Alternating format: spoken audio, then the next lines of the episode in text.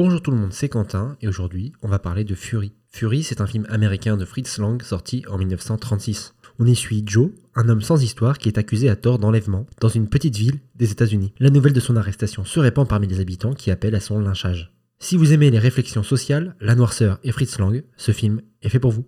En effet, c'est le premier film américain de Fritz Lang, réalisateur allemand qui a fui le nazisme et est arrivé aux États-Unis en 1934. Impossible de ne pas y voir des échos dans Fury, tant Fritz Lang exprime sa peur d'une foule devenant une masse déchaînée, dénuée de morale.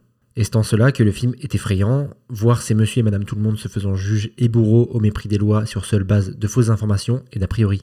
Fritz Lang se pose la question et nous la pose aussi jusqu'où la foule est prête à aller au nom de ses convictions, quand bien même elle se trompe de direction.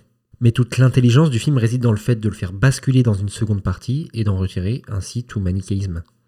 La victime et les bourreaux changent, mais rien d'autre. Le cycle de la violence continue, et même un pur innocent peut voir son âme corrompue. Ainsi, il met aussi le spectateur face à sa propre morale en le faisant espérer la vengeance et le châtiment des coupables de la première partie avant d'effectuer cette bascule en milieu de film.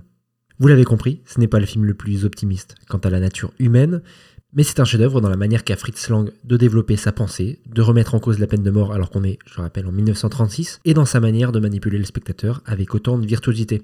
Impossible d'être le supporter total d'un personnage et impossible d'en détester complètement un autre.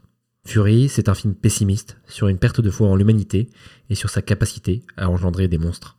Mais n'hésitez pas quand même à embarquer pour ce chef-d'œuvre désespéré, et si certains thèmes vous rappellent quelque chose, bah c'est malheureusement normal.